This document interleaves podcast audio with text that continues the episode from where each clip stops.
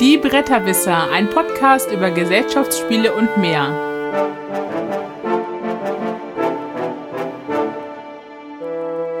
www.bretterwisser.de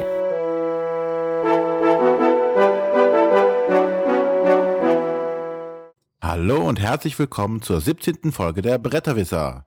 Die Bretterwisser, das sind Arne. Hallo, guten Tag. Der Matthias.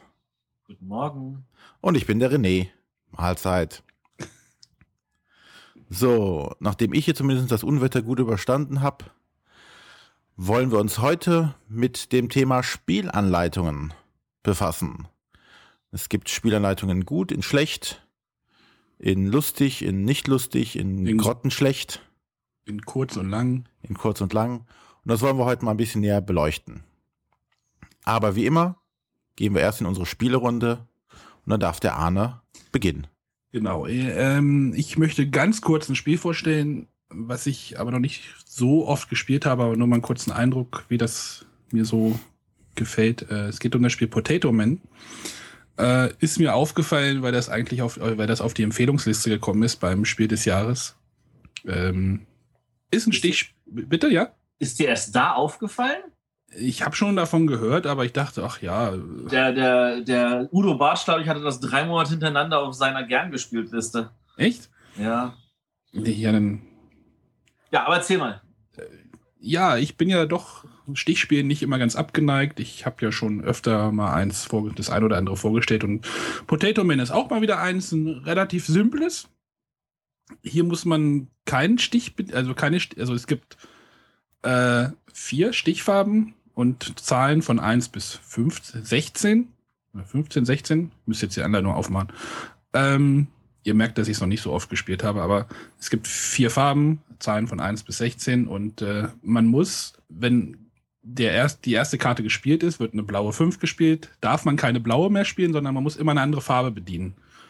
Und wenn man dann einen Stich gewinnt, bekommt man eine Kartoffelkarte, nee, eine Sackkarte das Spiel ist mit, mit Thema. Es ist so ähnlich aufgezogen wie Bonanza. Also es sind da überall lustige Kartoffeln drauf und äh, alles so ein bisschen ulkig bezeichnet. Also man bekommt dann eine Sackkarte. Auf diesen Karten sind dann in Abhängigkeit von der Farbe ein bis fünf Säcke und am Ende zählen die Säcke die Punkte.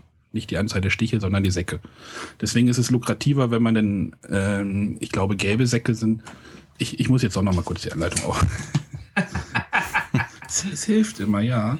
Ja, wir es sind voll denn, vorbereitet in dieser Sendung. Möchte ja, wie, wie, immer, wie immer. Nee, nee, also wenn man zum Beispiel mit, roten, mit einer roten Karte gewinnt, dann äh, kriegt man quasi nur eine Sackkarte, wo halt ein Sack drauf ist. Wenn man mit einer gelben Karte einen Stich gewinnt, kriegt man ähm, eine Sackkarte, wo halt vier Säcke drauf sind. Dazu solltest du aber erwähnen, dass die roten Karten höhere Zahlen sind und es einfacher machen, einen Stich zu gewinnen. Richtig, genau. Und die gelben Karten sind halt die niedrigen Zahlen, die niedrigeren Zahlen und dann wird es halt damit ein bisschen schwieriger es gibt natürlich noch einen Kniff da drin. Wenn, wenn die, also die beiden höchsten Karten sind die Evil Potato Man.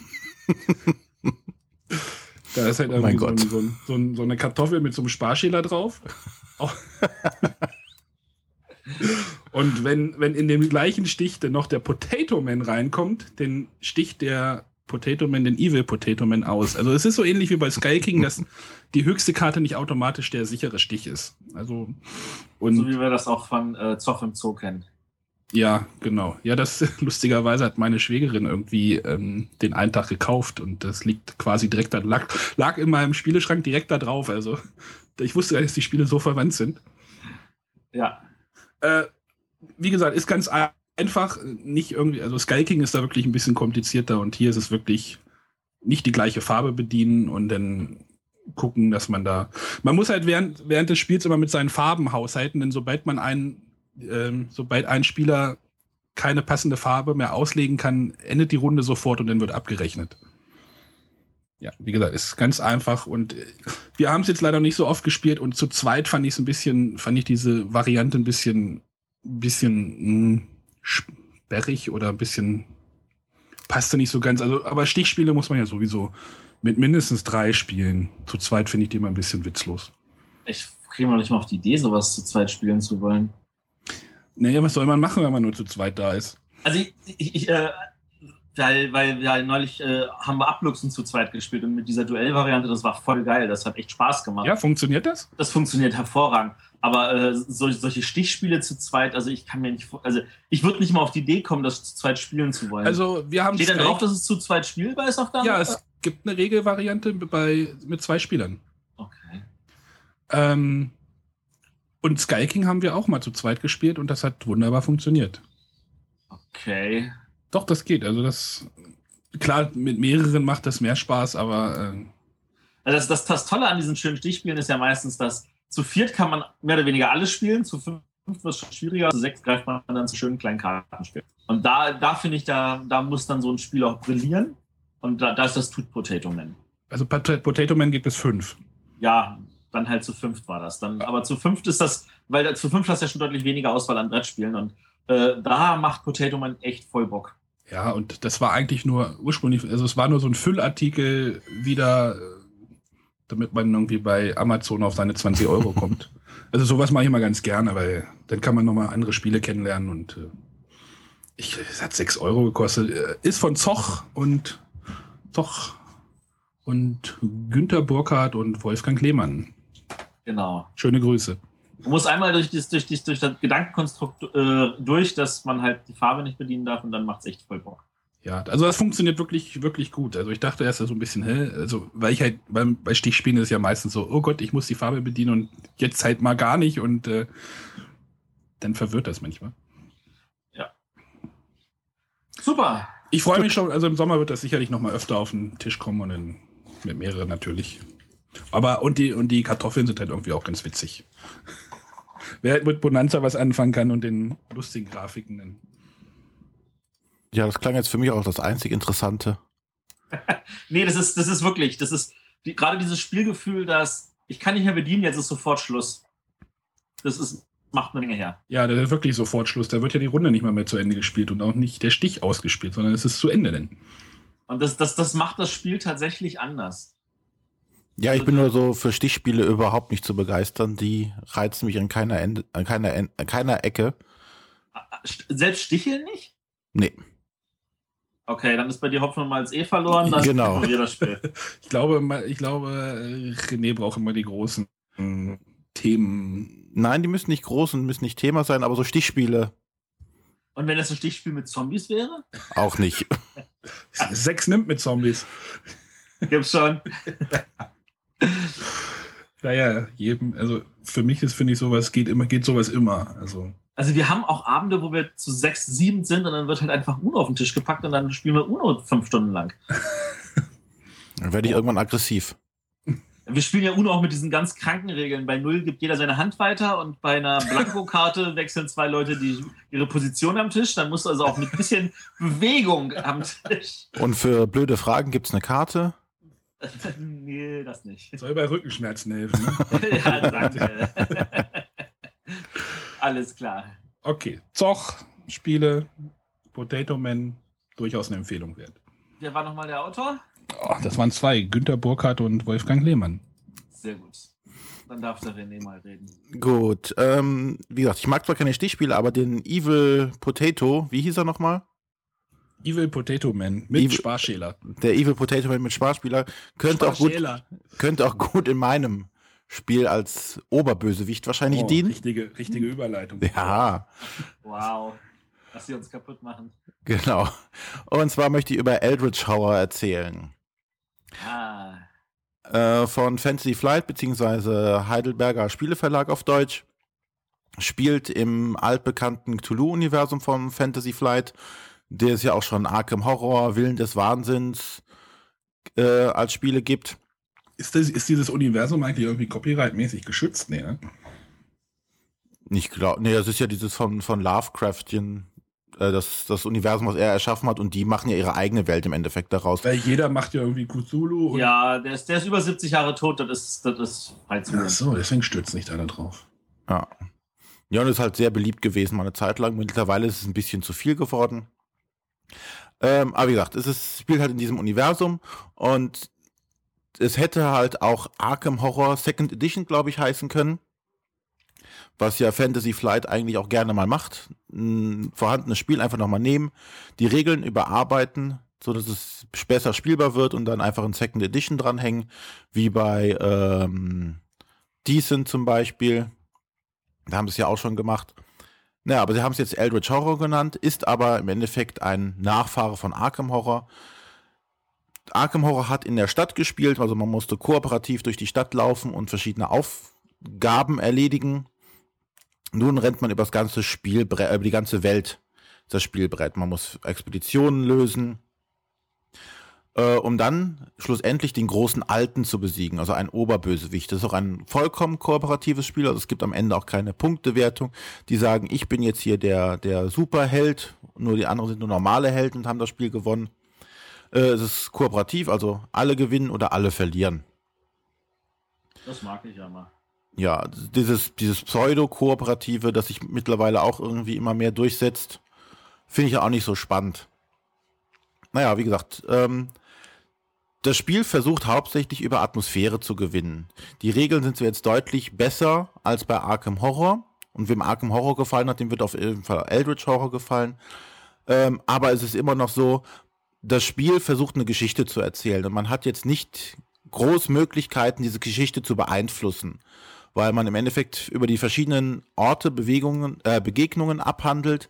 Die meisten daraus bestehen, ich ziehe eine Karte und muss dann eine Probe auf irgendeine Eigenschaften würfeln. Ähm, und dann gibt es einen bestimmten Effekt, dem entweder einen Bonus oder einen Malus auf, auf spätere Begegnungen gibt.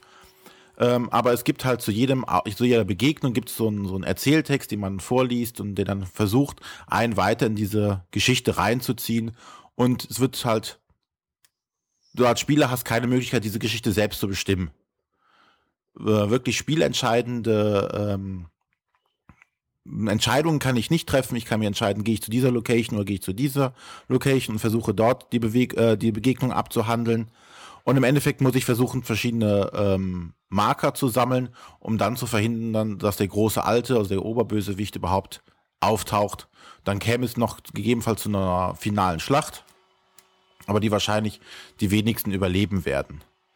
Ähm, wie gesagt, von daher wird allen Leuten äh, das Spaß machen, die sich auf sowas einlassen können. Einfach sich treiben lassen, ähm, nett zu würfeln, versuchen die Atmosphäre aufzubauen. Also jetzt bei 30 Grad macht es in der prallen Sonne macht es wahrscheinlich weniger Spaß als im dunklen Kämmerlein im Winter vielleicht oder wie gestern Abend, als hier die Welt unterging.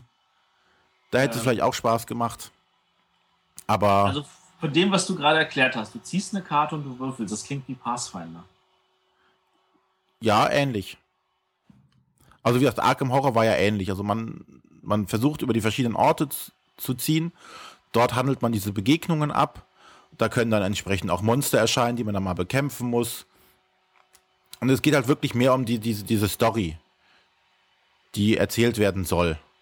Und weniger um ein strategisch planbares oder taktisch planbares Spiel an der Stelle.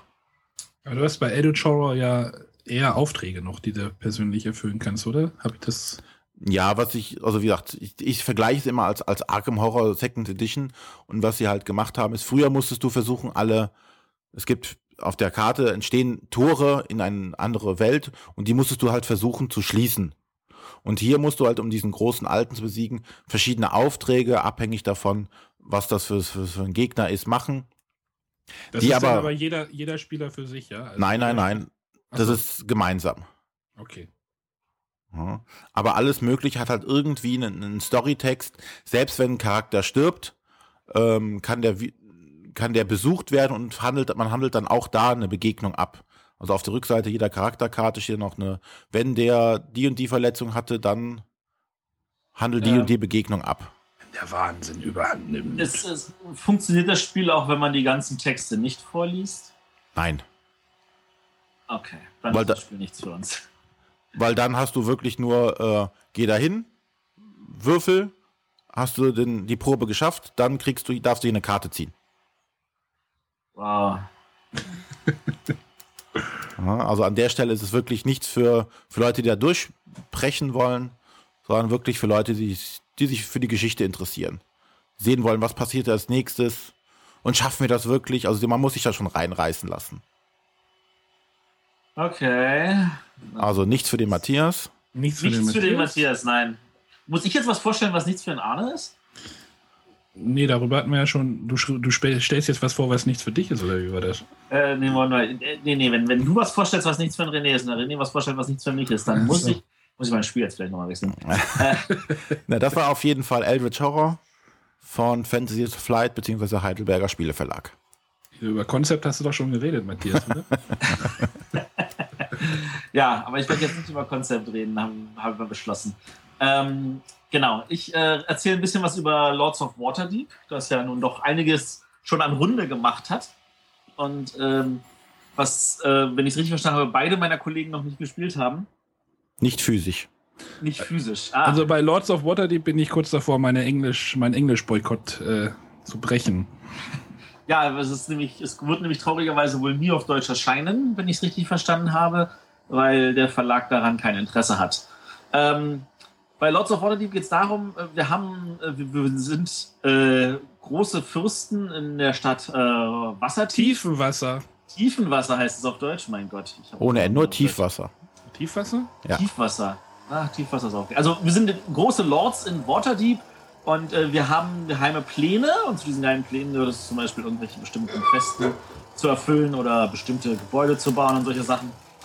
Und äh, wir versuchen die durchzu äh, indem wir Agenten haben, die wir in der Stadt aussenden zu verschiedenen Orten, wo die dann Sachen für uns erledigen sollen. Das Ganze ist eigentlich ein sehr, sehr simples äh, Worker Placement, Arbeiter-Einsatzspiel. Ähm, das soll heißen, auf den Feldern passt immer genau einer auf. Der Erste, der aufgeht und die Aktion ausführt, der hat das gemacht, der Rest hat Pech gehabt. Ähm, das sind so einfache Sachen wie, ich nehme mir zwei orangene Würfel, ich nehme mir zwei schwarze Würfel, ich nehme mir einen lila Würfel. Äh, wobei diese Würfel sollen Abenteurer darstellen. Das heißen also, äh, die lilanen sind zum Beispiel die Magier. Das heißt, wenn ich dann zu dem Magierturm gehe, dann heißt das, ich habe einen Magier angeheuert. Und dann kommt der zu meine persönliche Taverne. Äh, und da gammelt er erstmal so lange rum, bis ich ihm irgendeine Aufgabe gebe. Ähm, und die Schwarzen sind zum Beispiel die Krieger. Das heißt, wenn ich zwei Schwarze kriege, habe ich zwei Krieger angeheuert. Ähm, Im Gegensatz zu einem wirklichen Rollenspiel, wo es ja darum geht, man spielt diese tollen Abenteurer und wird von irgendeinem Lord angeheuert, irgendein Abenteuer zu erledigen, geht es halt hier darum, man ist halt Lord und man heuert bunt gemischt Leute an und würfelt die selber zusammen, um sie auf irgendwelche Aufträge zu schicken. Ähm, es gibt nämlich noch eine Taverne und da kann man nämlich dann Auftragskarten kriegen. Also jeder hat zu Beginn des Spiels schon zwei und man holt sich natürlich weitere. Und äh, das Interessante ist, also man, man kriegt nicht nur einfach so einen Auftrag, sondern man kriegt einen Auftrag und Geld oder man kriegt einen Auftrag und noch eine Aktionskarte, ähm, damit es sich auch wirklich lohnt, überhaupt Aufträge zu nehmen, weil das sind ja nur die Dinger, die Siegpunkte machen. Äh, und bei diesen äh, Aufträgen ist es dann meistens so, ja, gib folgende Würfel ab und dafür kriegst du dann Siegpunkte. Also das sind jetzt sage ich mal die meisten so. Manchmal ist es noch so, dann kriegst du noch irgendwie den bunten Effekt oder das tolle Sachen als Bonus oder manche haben auch andauernde Effekte, die bleiben, nachdem sie erledigt wurden, offen vor allem auf einer anderen Seite der Taverne liegen, damit auch jeder sieht, was er hat, wie zum Beispiel jedes Mal, wenn du einen Krieger anheuerst, bekommst du zusätzlich zwei Geld, sowas in der Richtung. Also Ähm, eigentlich ein ganz klassisches. es ist ein, ein richtig, richtig klassisches äh, Arbeitereinsatzspiel. Ähm, was, was es ein bisschen noch interessanter macht, also außer dem Flair, man kann natürlich die ganzen Flavortexte lesen und das auch noch ein bisschen extra zu genießen. Matthias macht sowas nicht, haben wir ja gerade gelesen. Ge- Machen wir nicht. Nee, das ist, das ist uns auch zu dem. Ja, so ehrlich gesagt, dadurch, dass das Ganze auch komplett über Symbole funktioniert, kannst du das auch ohne Englischkenntnisse problemlos spielen. Ähm, zwei Elemente, finde ich, sind sehr, sehr schön gelöst. Erstens, also es ist halt eine Begrenzung auf genau acht Runden. Ähm, das heißt, das Spielende ist ersichtlich und man kann damit planen. Äh, dazu gehört, dass äh, nach genau einer Halbzeit, nach vier Runden, erhält jeder Spieler einen zusätzlichen Agenten. Das ist also nicht so wie, oh, ich muss mal gucken, dass ich bei Agricola äh, irgendwie auf das äh, Vierte. neue Familienmitglieder Mhm. komme, damit ich irgendwie mal mehr Aktionen habe, sondern alle kriegen zum selben Zeitpunkt eine zusätzliche Figur, äh, um mehr agieren zu können.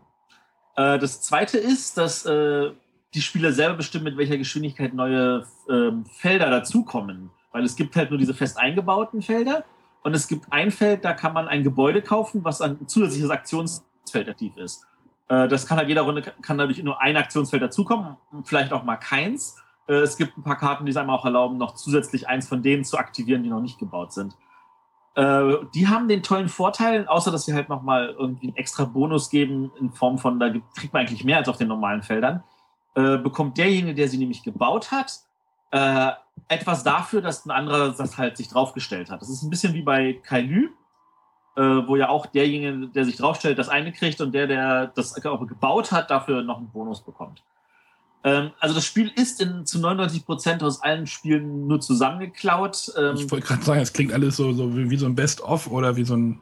Ja, aber es ist, es ist halt schön gestreamlined. Das merkt man auch an der relativ simplen Spielanleitung, die das Ganze in, äh, ich sag jetzt mal, wenn man die ganzen großen Grafiken und hinten die sechs Seiten, wo jedes Gebäude einzeln nochmal erklärt ist mit genau dem, was auf dem Gebäude drauf äh, wenn man das gerade mal zwei Seiten Anleitung und damit mit Beispielen. Wer, ähm, steckt, wer steckt denn dahinter? Äh, jetzt, jetzt, willst du den Autor wissen. Nee, ich gucke gerade, ob, ob, du die, also Peter Lee und ähm, Rodney Thompson. Ja, und sind die irgendwie schon mal in Erscheinung getreten? Also sind das, sind das eher Euro, kommen die eher aus dem europäischen Bereich oder kommen die eher, also. Nee, das sind Amerikaner. Ich, glaub, ich, ich bin mir jetzt noch nicht mal sicher, ob das nicht vielleicht auch äh, Wizard of the Coast interne Mitarbeiter sind. In Amerika neigen die ja dazu, interne Mitarbeiter Ja, sind sie. Sind sie, ja. Ja, aber was die Regeln oder der Einfachheit der Regeln anbelangt, sieht man alleine da schon, dass es relativ zeitnah äh, halt eine, eine App dafür gab für die mobilen Endgeräte. Ja, die ist, und die ist sogar sehr gut geworden. Ja, und das zeigt halt schon einfach, dass die Regeln relativ einfach und klar strukturiert sind, weil ansonsten, wenn du so, so, ein, so ein klassisches, sagen wir jetzt, Eldritch Horror oder sonstiges von Fantasy Flight zum Beispiel hättest, ist es fast nicht machbar, die sinnvoll zügig umzusetzen auf so, so, so als Computerspiel. Weil die Regeln am meisten ja. zu verwirrend sind. Und das zeigt schon einfach klare und einfache Regeln. Und es gibt ja auch bei den, bei den Apps gibt's ja keine, keine Anleitung, die du noch ausdrucken kannst. Also die müssen ja schon so selbsterklärend sein, die Spiele, dass du es mit wenigen Zügen als Tutorial oder sonstiges zeigen kannst, wie es funktioniert. Ähm, kann die App auch jedem empfehlen, also der ein iPad hat, äh, guckt euch das Ding an, das macht echt Spaß darauf zu spielen. Hat auch einen wunderbaren äh, asynchronen Modus, um online gegen andere zu spielen. Das ist wirklich klasse. Jetzt ist aber die Frage, warum ist das so Ding so erfolgreich? Also es scheint ja erfolgreich zu sein und halt ich. Erfolgreich ist ein gutes Wort. Das ist auf BGG zum Zeitpunkt dieser Aufnahme auf Platz 27 in der Rangliste. Ja, aber wenn es so, so klassische, wirklich ganz klassische Euro-Mechanismen hat, von Worker Placement ja, und. Die haben es geschafft, ein Thema. Haben die das mit dem Thema? Haben die das gut mit dem Thema gekreuzt? Nein, nein. Ach, die Sache ist die, es ist, du musst es vom amerikanischen Markt her betrachten. Ich meine, für uns Europäer sagen wir, ja, müdes Lächeln war nett, ist okay, brauche ich nicht. Obwohl, also es macht natürlich Spaß. Also wir haben auch eine Menge Freude dran und gerade mit jetzt Nichtspielern, die sonst, also wir haben das in unserer Rollenspielrunde mal gespielt, äh, wo die ja eher nicht die Brettspieler sind und die hatten total Freude dran, einfach weil sie das Gefühl hatten, sie spielen tatsächlich ein echtes D&D-Brettspiel. Ähm, ich kann mir vorstellen, dass also in einem Amerika, wo du sonst diese Spiele, die, das ist ja ein typischer Euro, und das wird hier nicht als Euro verkauft, sondern als ein, hey, es ist ein thematisches Es ist ein D&D-Spiel. Es ist ein D&D-Spiel. Äh, die fahren natürlich voll drauf ab. Ich glaube, das war ein ziemlich cleverer Schachzug. Ja. Das war ein super Schachzug, vor allem der Tatsache, dass es halt äh, deutlich einfacher vom Einstieg ist. Viel, viel einfacher als 90 Prozent der FFG-Spiele. Ja. Die immer noch nicht wissen, wie man eine richtige Anleitung schreibt. Dazu, Dazu später. Kommen wir später. ja, also, äh, aber also für mich, ich finde es Spaß, es ist ein schönes Spiel. Äh, ist, man darf jetzt natürlich kein Highlight erwarten und nicht denken, oh, das müsste jetzt mit irgendwelchen anderen Spielen mithalten können, die äh, zu meinen persönlichen Favoriten gehören. Äh, man muss auch bereit sein zu sagen, oh mein Gott, dieses Plastik-Inlay, weil die Amerikaner auf sowas ja voll Wert legen. Und, äh, ich finde sowas auch toll. Ja, aber das ist wirklich so gestaltet, das Inlay, dass du die Schachtel nicht, nicht äh, wenden darfst oder so. Die muss flach liegen, damit das auch alles da bleibt, wo es sein ja, soll. Das ist ja das Problem, weil ja. Es gibt und, gute Plastik-Inlays und weniger gute. Und in meinen Augen ist das ein weniger gutes, aber das ist eine andere Geschichte. Ähm, auf jeden Fall ist auch ein sinnloses. Die Schachtel finde ich auch noch ganz fürchterlich gemacht, dadurch, dass da so, so, so ein, ähm, der Deckel ist halt nicht ganz so hoch, so dass da zwischen dem Deckel und dem Boden da ist so ein, so, eine, so ein Freibereich. Das sieht vielleicht ganz, ganz witzig aus, es sieht aber eigentlich, äh, es, es, fühlt sich dadurch an, als wäre das Ganze sehr instabil, was natürlich nicht ist. Ähm, finde ich auch ungelungen. Äh, insgesamt ist es aber ein gutes Spiel, äh, macht auch Spaß äh, und für Leute, die etwas Einfaches suchen und die also sagen, an Agricola ist mir zu viel oder vielleicht auch ähm, viele andere Arbeitereinsatzspiele sind mir zu kompliziert. Äh, das ist ein einfaches, das kann ich empfehlen. Man darf sich halt äh, davon nicht abschrecken lassen, dass die Anleitung nur auf Englisch ist. Äh, zum Spielen selber braucht man dann eigentlich kaum Englischkenntnisse. Weil den Flavortext. Ja. Genau, Lords of Waterdeep von Wizard of the Coast und äh, den Autoren Peter Lee und Rodney Thompson und ganz, ganz vielen Künstlern, weil ganz, ganz viele Bilder auf den Karten. Super. Ja, die müssen ihre Autoren beschäftigen, ihre Grafiker beschäftigen. Äh, die, die, die, Grafiker sind ja, das ist ja. Das, das fällt wahrscheinlich bei Magic einfach ab. Das fällt total ab, weil die Grafiker, die sind ja nicht intern. Also bei den Grafikern sind sie ja bereit, irgendwelche Externen in großen Massen zu engagieren, nur bei den Autoren nicht. Aber das ist eine andere Geschichte. Das ja. ist nochmal ein anderes Thema irgendwann mal. Ja, sollten wir vielleicht mal irgendwie drüber reden, was die Amerikaner sich dabei denken. Ja, und dann kommen wir direkt zum nächsten Thema. Da spielen auch die Amerikaner eine große Rolle, wenn auch nicht die, eine positive. Und zwar unser Hauptthema Spieleanleitungen. Einer der Aufhänger, warum wir das Thema zum Beispiel jetzt mal ansprechen, ist auch, weil die Jury des, für, zum Spiel des Jahres sich auch diesbezüglich mal geäußert hat. Ähm, ich glaube schon mehrfach, oder? Äh, ich glaube, sie, letztes Jahr. Sie äußern sich effektiv schon lauthals darüber seit, ich würde jetzt sagen, neun Jahren, zehn Jahren. Äh, ich glaube, seitdem der Tom Felber da etwas mehr zu tun hat. Bin ich jetzt aber nicht so genau sicher. Ich weiß, äh, dass das schon definitiv sehr lang ist, aber dieses Jahr waren sie rigoros. Und das sieht man ja daran, dass es die kürzeste Empfehlungsliste ever ist, glaube ich. Es gab noch nie so wenig Spiele, die Ja, aber vielleicht erzeugt das ja ein bisschen Druck. Bisschen Druck auf die. Ja, weiß ich nicht. Also, ich, ähm, also an dieser Stelle, äh, zum Zeitpunkt dieser Aufnahme, äh, ist es noch ein paar Tage, bevor ich nach Göttingen fahre, zum Spielautorentreffen, äh, wo dieses wahrscheinlich kurz davor oder zum Spielautorentreffen äh, zum, für euch zum Hören ist. Und zwei Tage davor ist das äh, Redakteurstreffen in Göttingen. Und es ist ja eigentlich kein Redakteurstreffen. Also ich nenne das jetzt nur so, weil sich die Redakteure dort treffen aber an sich ist das offizielle Name ist das Spielanleitungsseminar, weil die Redakteure treffen sich und das jetzt glaube ich schon seit wirklich acht oder neun Jahren, ähm, um darüber zu reden, wie können wir Anleitungen besser machen. Und da sitzen wirklich alle Verlage ohne irgendwelche Grumpeleien gegeneinander zusammen und arbeiten in Workshops und versuchen dafür zu sorgen, dass wir erkennen, wie kann man das besser machen. Und äh, dass das wirklich nicht einfach ist, das sieht man halt daran, dass nach so vielen Jahren die Jury immer noch nicht zufrieden ist. Ja, aber ist man da offen als Redakteur? Oder ja. sagt man, ah, nee, ja, ich weiß schon, wie ich das mache. Ich habe das die letzten drei Jahre, vier Jahre. Nein, also da kann ich dir sagen, das sind alle. Fünf Jahre so gemacht, ich ändere da jetzt nichts. Doch, doch, doch, doch. Da sind alle bereit, was zu ändern. Der Punkt ist, es muss halt überzeugend sein. Und wir haben immer das Problem, ähm, dass das wir haben noch nicht den, wir, wir, kommen auf Ideen, wir diskutieren darüber, aber wir haben noch nichts gefunden, wo wir sagen, ja, das ist das, das Ding, was das alles löst. Ja, Wer ja, ist denn eigentlich hauptverantwortlich für eine Anleitung? Der Redakteur, der Autor, beide zusammen? Äh, eigentlich der Redakteur. Mhm. Also der Autor muss natürlich erstmal eine Anleitung abliefern, damit der Redakteur weiß, worum es in dem Spiel überhaupt geht. Ähm, der Redakteur ist aber natürlich schon einiges gewohnt und weiß entsprechend im Notfall nachzufragen. Äh, der Redakteur ist am Ende aber dafür verantwortlich, dass da eine Anleitung in der Spielschachtel steckt, äh, die auch der normale Haushalt lesen kann und nicht das Spiel am Ende vielleicht bewusst auch nicht falsch spielt. Wobei wir aus Erfahrung wissen, dass die Leute immer irgendwas falsch spielen. Und sei es nur ein Spiel wie Ringo Flamingo. Ihr lacht, wenn da, wenn, wenn da jemand in den Laden kommt und sagt, ich, ich habe studiert, ich weiß genau, wie alles, ich habe dieses und jenes und ich komme nicht mit dieser Anleitung, die ist scheiße. Ähm, und dann ist das halt sowas wie Ringo Flamingo oder auch ähm, Vergleichbares. Bei mir ist Elfenland voll durchgefallen, aber später nochmal mehr. Ja, ähm, also da, da, hat man einfach äh, dann, dann auch irgendwann so, ja, man kann es halt nicht allen recht machen. Und äh, die meisten sind ja froh einfach, wenn das Spiel überhaupt gespielt wird.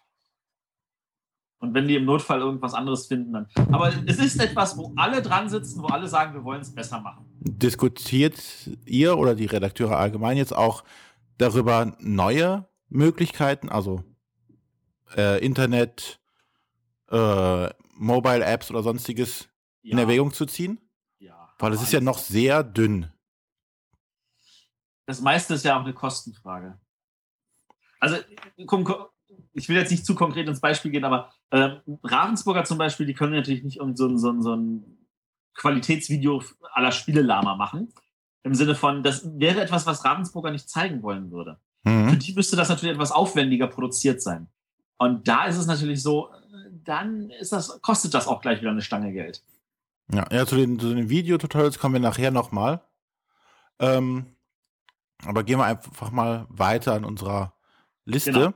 weil, also, wenn nochmal zur, zur Jury des Jahr, äh, Spiel des Jahres zurückkommen, da hat ja der, äh, der Guido von Tricktrack ja auch als offizielles Mitglied sein Statement zu abgeben und hat dann Netrunner als äußerst negatives Beispiel genannt. Er hat, er hat das als Beispiel genannt, weil er das Spiel total liebt. Genau. Und äh, gesagt hatte, jetzt wo ich in der Jury bin und das gerade draußen ist, er möchte es auf jeden Fall mindestens einen Sonderpreis gewinnen lassen, weil das Spiel einfach so genial ist. Aber Genau. Aber er, er hat halt auch begründet, und das kannst du jetzt auch mal ausführen, René.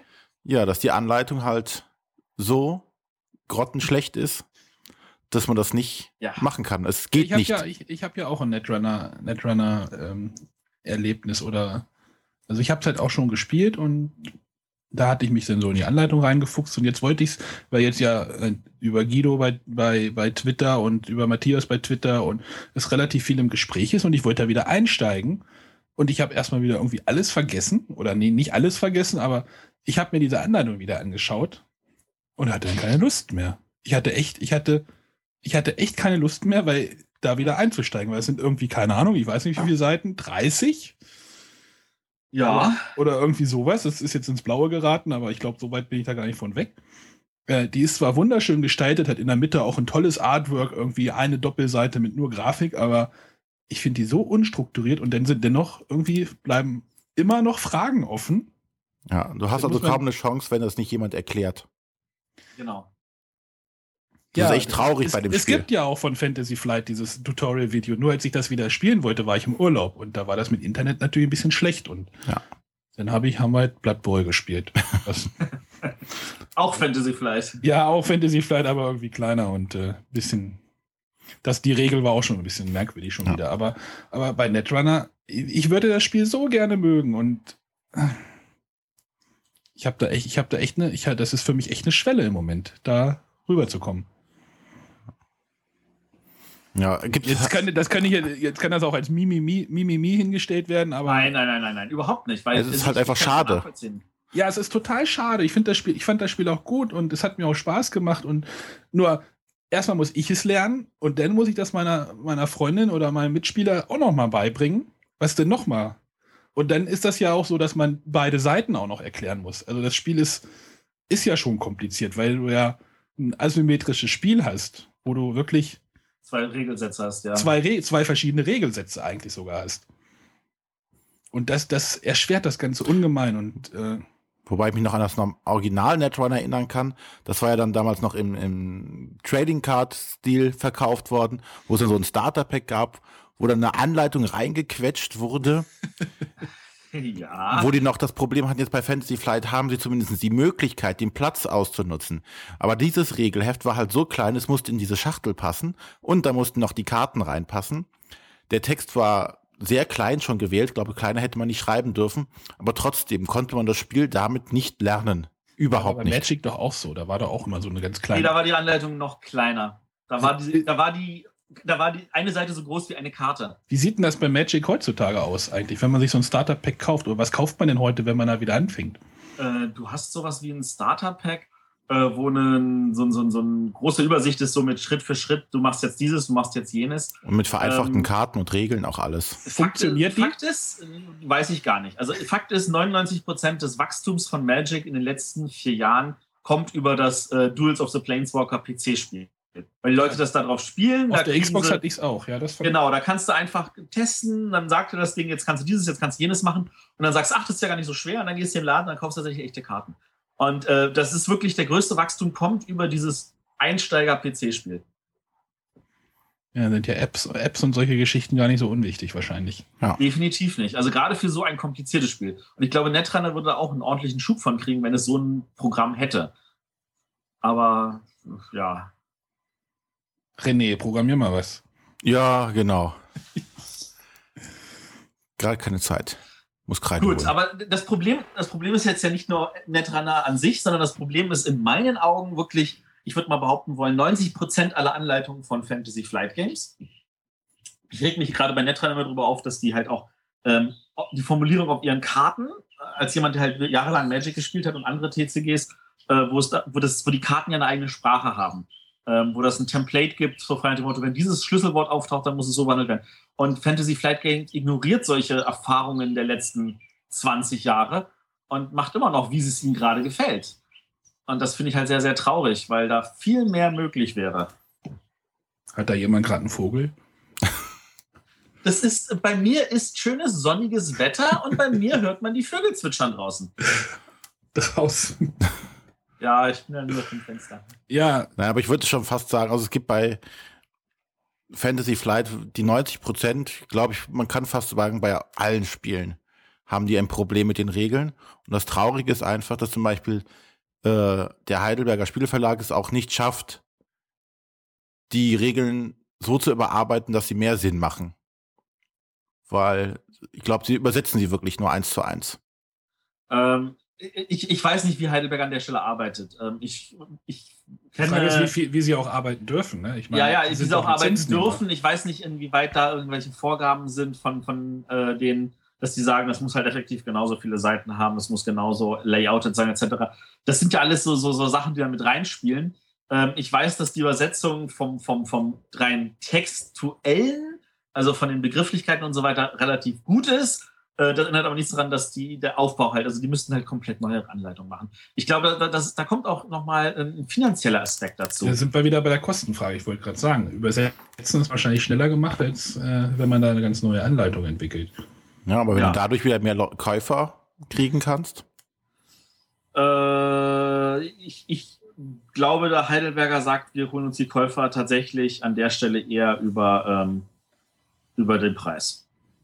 Also ich meine, sie, die, die verkaufen ja die deutsche Ware deutlich günstiger als die englische. Ja, was hat denn das Eldritch Horror gekostet, René? äh, damals noch zu viel. Ich habe es in Herne geholt, da waren es noch 45. Mittlerweile Das ist ist jetzt aber unter 40, oder? für 38 habe ich es gestern, glaube ich, irgendwo gesehen. Und, wie teuer das- ist das englische? Da kommst du, glaube ich, nicht unter 60 weg. Ja, aber hauptsächlich wieder, weil es ein Importspiel ist, ne? Ja, aber der Punkt ist, äh, Heidelberger könnte sowohl das Englische als auch das Deutsche für denselben Preis einkaufen. Wahrscheinlich ist das Deutsche sogar Also das teurer, Edge- weil die Auflage geringer ist. Eldritch Horror bei Amazon.com gerade im Angebot für 41 Dollar. Von runtergesetzt 59. 59, siehst du? Also 59 ist wahrscheinlich der normale Preis. Ja. Ja, also das ist halt einfach an der Stelle wirklich eine Kostenfrage, eine, da eine Redaktion aufzubauen für eine gute Anleitung, ähm, von der du dann noch nicht mal weißt, ob das Spiel sich dadurch dann besser verkauft. Und äh, es gibt nur wirklich, gerade bei Fantasy Flight ist es ja so, die Leute wissen, naja, in die Anleitung, die lese ich mal rein, aber an sich, ähm, ich äh, suche mir eh gleich irgendein Video im Internet raus oder Ja. so. Und äh, also die, das ist wirklich die Frage, lohnt sich der Aufwand, den man da Die Fantasy, die Fantasy Flight Spiele sind jetzt ja auch nicht eher, sind ja auch jetzt nicht die Gelegenheitsspiele. Also Genau. Gelegenheitsspieler Spiele. Ja. Aber bevor wir jetzt weiter auf Fantasy Flight rumhacken, gibt es denn auch Positivbeispiele, die wir Ja, jetzt nennen können? Ich, ich, äh, wir hatten ja darüber geredet, oder Matthias hat ja darüber geredet, dass das Seminar da irgendwie in Göttingen stattfindet und dass es da wohl auch vorwärts geht und es gibt wohl auch Moden oder. äh, Und ich habe jetzt mal die Anleitung von Puerto Rico rausgekramt. Ich wollte eigentlich eine andere nehmen, aber Matthias hat gesagt, das, was ich toll finde an der La- Anleitung, kommt in den Alea-Spielen hauptsächlich vor. Und diese, Lalalala. diese Puerto Rico-Anleitung, die ist jetzt, wann habe ich das Spiel irgendwie? Ich habe das 2002, glaube ich, gekauft. Man sieht da schon so ein bisschen, dass der Zahn der Zeit daran schon ein bisschen genagt hat. Also ich glaube, heute würde die schon wieder ein bisschen anders aussehen. Aber es ist viel Text im Moment. Aber das, was ich finde, ist, die haben diese Anleitung in zwei Teile gegliedert. Einmal eine, ähm, äh, äh, ähm, wie heißt es denn? Verdammt, eine längere Anleitung, also eine ausführliche Anleitung. Und dann gibt es noch so eine schnell Schnellspielanleitung. Also man hat halt rechts so eine Spalte, wo halt alles, was links steht, in einem großen Text nochmal in, in zwei Sätzen immer zusammengefasst ist. Und das, sowas finde ich immer ganz, ganz positiv, weil wenn ich ein Spiel wieder rauspacke, habe ich viele Regeln vergessen. Und wenn ich dann jetzt diese Puerto Rico-Anleitung zum Beispiel rausnehme, dann gucke ich mir einfach nur diese recht, diesen Kasten an, wo halt alles, diese Schnellspielanleitung, wo halt alles ganz kurz nochmal komprimiert ist und dann kommt das bei mir im Kopf auch wieder. Sowas finde ich immer sehr positiv. Ja, du das findest Stellen ja. auch schneller dadurch. Ja, richtig. Und meistens hat man ja das Spiel noch so grob im Kopf, wie es ungefähr funktioniert. Und dann liest du da halt irgendwie diese, diesen, diese kurzen Text, Textpassagen und dann hast du es wieder. Also es gibt auch von, von der, äh, bei der Seite Heil 9000, die haben auch immer Kurzspielanleitungen von Usern äh, erstellt zu, ich glaube, den meisten Spielen. Und da drucke ich mir dann meistens die auch nochmal aus und packe die nochmal in meine Spielschachtel rein. Das ist dann meistens nur eine Seite. Und sowas finde ich immer ganz, ganz praktisch.